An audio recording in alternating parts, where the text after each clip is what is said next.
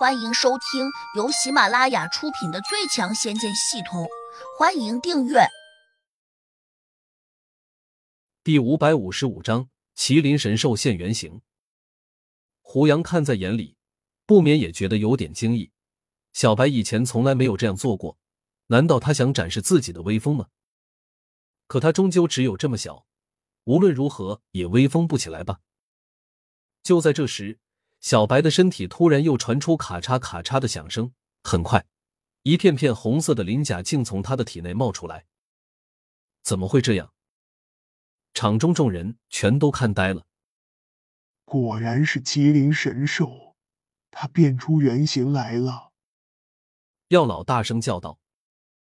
屠努的手微微颤抖，紧紧的盯着变身长满了鳞甲的小白，眼里露出了难以置信的神色。原来这就是传说中的麒麟神兽，今日可算大开眼界了。轰！小白狐又张开嘴，一道明亮的火焰像箭一样穿透出来，在他身前瞬间竖起一道屏障。但转眼间，这些火焰又被他吸进了嘴中。他似乎想用这个动作来表明他的身份。果然，身后方向那一百多头猛兽全都吼叫起来，跟着便跪下前腿。好像在臣服似的。原来，虽然这些猛兽之前也要听小白招呼，但多半还是惧怕他强悍的撕咬牙。而且，大家都被小白当时在黑森林中吃猛兽给吓住了。而他们固然害怕，但却没有表示心悦臣服。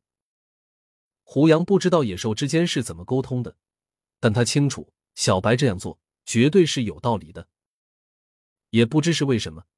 今天他突然想彻底收服这群猛兽，可能是看到了一点，屠努和药老畏惧这群猛兽，小白灵性十足，且还很聪明，自然就想当幕后主使，以后靠着这群大家伙，他便可以过养尊处优的好日子了。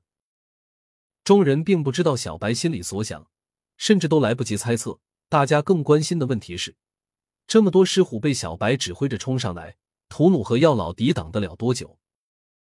屠奴和药老快速交换了下眼神，似乎已经商量出了一个对策。胡杨知道他们可能要用什么计谋，但他心里却不怎么担心。毕竟这些狮虎灵兽不是他喂养的，本身没有多少感情。就算今天多数战死在这里，他也不会感到难过。我们可以动手了吗？药老忽然转头问了胡杨一句。胡杨有点意外。你们什么时候想动手都可以。是啊！药老突然吆喝了一声，猛地冲了上去。屠奴也不慢，马上来了一个八步赶蝉的绝招，整个人都飞扑向了小白。而且两人手上竟都在刹那间换上了一根绳子。这不是普通的绳子，它们的表面带着一些尖刺，且还长达两丈有余。更重要的是，药老和屠奴好像商量好似的。竟都拿着绳子往小白的头上招呼。原来，他们刚才就已经暗中商量好了，本着擒贼先擒王的原则，必须在第一时间先把小白拿下，他们才有机会战胜这群猛兽。如果是屠奴第一次见到小白，他这样做还可以理解，但是药老早就知道小白的厉害了，却还是这样冒险冲了上去，就真有点不正常了。实际上。到了这个时候，不拼是不行了。杜峰的小命还不重要，重要的是金阳门的名声有可能会毁在这里。别人会说，被一个后生小辈找上门来，金阳门的人只会当缩头乌龟，这可是谁都接受不了的。说时迟，那时快，图图和药老甩出长鞭，直取小白的脑袋时，鞭上分别掠出了两个圆环状的银色光芒。几乎在刹那间就照到了小白的脑袋上方，那两个银色圆环就像长了眼睛似的，直接就往小白的脑袋上套。尤其是屠奴，他的功力更高，出手自然更快，几乎在瞬间就差点把小白给套住了。眼看大功在即，屠奴的眼里闪过一丝欣喜，但是他这份喜悦转眼间又消失了，因为明明要被套住的小白。一下就不见了踪影，这份速度快得惊人。屠奴分明感觉到一抹流光从眼前一闪而过，他心里一震，突然又感到面门有股火辣辣的痛。他心里突然反应过来，中招了。他第二个反应是赶紧后撤。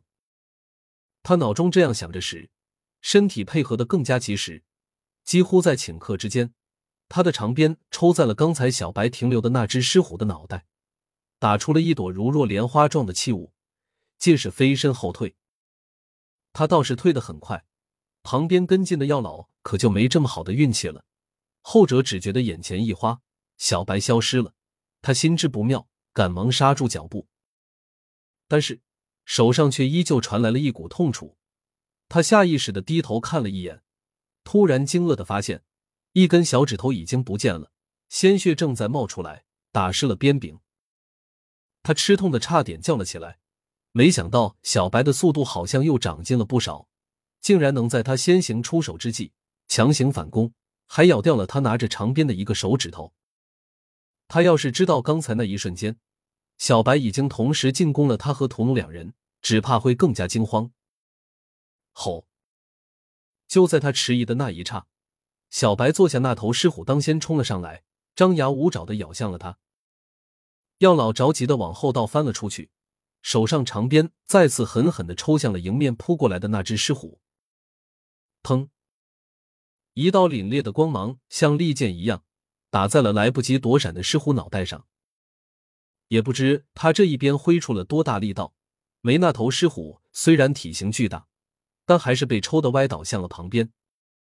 不过，这群狮虎一经发动了进攻，一时之间就停不下来了。虽然被药老一边抽倒了一只，但后面更多的狮虎却凶猛的扑上来，几乎对药老形成了碾压之势。药老有些慌乱，一边腾身跃起往后倒掠，一边匆匆忙忙的打出长鞭，击向了追过来的狮虎。砰砰砰！他连着抽了几鞭，但人在空中，加之仓促之际，力道远没有第一鞭挥出时那么大，因此那些不慎中了鞭的狮虎。虽然被打得有些皮开肉绽，但却没有伤到骨头。本集已播讲完毕，请订阅专辑，下集精彩继续。